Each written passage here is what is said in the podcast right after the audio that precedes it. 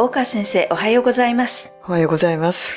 先週に引き続き、今回も、公益財団神経研究所睡眠健康推進機構の機構長でいらっしゃいます。大川雅子先生にお越しいただきました。大川先生、今日もよろしくお願いいたします。よろしくお願いします。先週は子供の睡眠不足による健康被害について、心の面でどんなことがあるのかなというのをお聞きしました。いろいろなことを先生からお聞きしてきたんですけれども、今週は最後の回となりますので、先生の今後の研究計画であるとか、また抱負についてお話をいただきたいと思います。はい。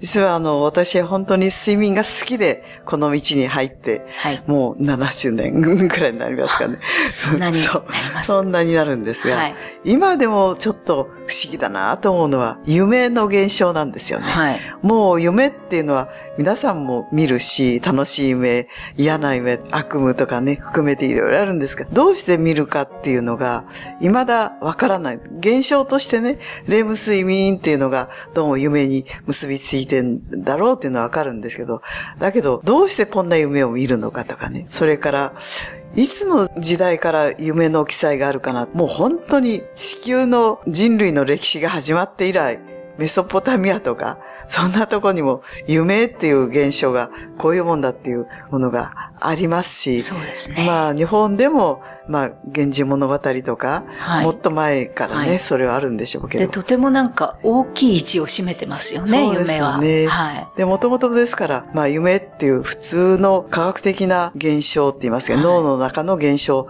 以外にもうちょっと意識っていうかね、はい。人間のそれこそ奥深いはい。死の世界まで結びつくような、はいいずれ生まれてからずっと私たちの一生っていうのは次の、はい。次の世にっていう考えが絶えずありますよね。はい。で、その時に途中でやっぱり眠ったり起きたりを繰り返してるわけですよね。はい。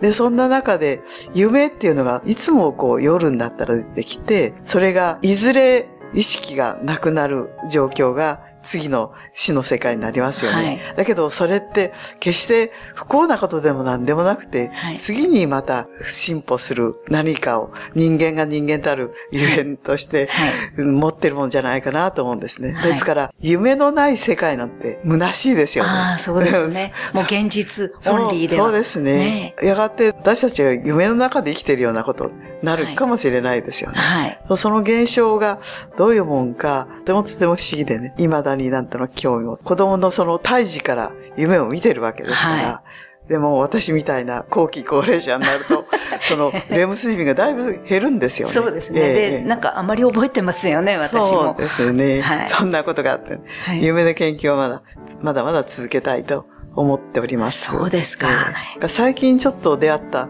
私の知り合いというか、3.11の水害の時のね、ことをいろいろ記録している方たちのはいお話聞いたことがあるんですが、はい。実際に大学生たちがそこの被災地の人たちにお話を聞きに行ってるんですね。はい。で、その時に夢の中にね、会いに来てくれた、だから亡くなった人をとはい。にかくはもう何にも話せないでいる時にね、スーッと亡くなった息子が自分のところに夢に出てきてくれた。はい。でそれからなんかね、お別れがついたような気がしたって言ってね、はい。また少しずつ元気になっていくんですね。はい。その夢の話が随分たくさんあるんですよね。ああ、そだれはからおそらまあ、くね、夢の持っている力っていそうんですすかね。ね。ええはい。何か不思議なもんがまだまだ潜んでるんだろうと思いましてね。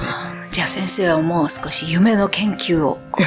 まあ、できればと思うんですけど、そのうち先に夢、夢になっちゃうかもしれないけど、思いそなんがら、ね。なことないと思います。もうますますお元気でね、あの、夢の研究をしていただきたいと思います。で、えー先生もご著書をですね、あの、ご紹介したいと思います。タイトルと出版社だけを申し上げますので、ラジオをお聞きの方は、ちょっとこうメモをされて、後でゆっくり検索されていただきたいと思います。まず、眠り、睡眠のなぜに答える本。これはとても基本的で興味深い本だと思います。ライフサイエンスから発行されています。それから睡眠障害の子供たち。先生に睡眠障害のお話を伺いましたね。これは合同出版から出版されております。それからもう少し睡眠について詳しくね、もうちょっと学術的に深めてみたいなと思う方にもご本があります。睡眠学1というのと睡眠学2があります。北王子書房から出ています。ぜひ皆さんこの本を読んでもうちょっと睡眠に興味を持っていただきたいと思います。先生、本当にためになるお話をありがとうございました。ありがとうございました。来週からまた新たな専門の先生をお迎えしてお伝えしてまいります。どうぞお楽しみに。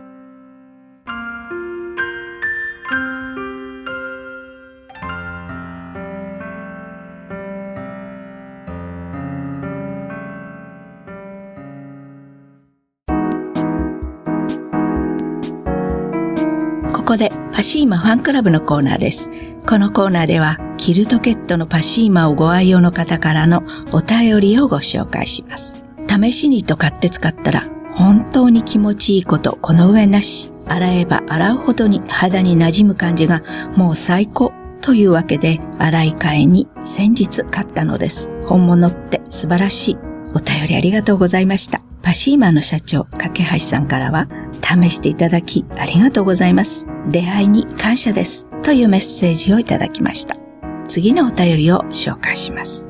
夏の時期でもクーラーの冷えが気になり、タオルケットなどかけても子供はすぐに剥いでしまいます。こちらを使ったら肌触りが良いせいか、かけて涼しいせいか、剥がさなくなりました。私も眠りが深くなりました。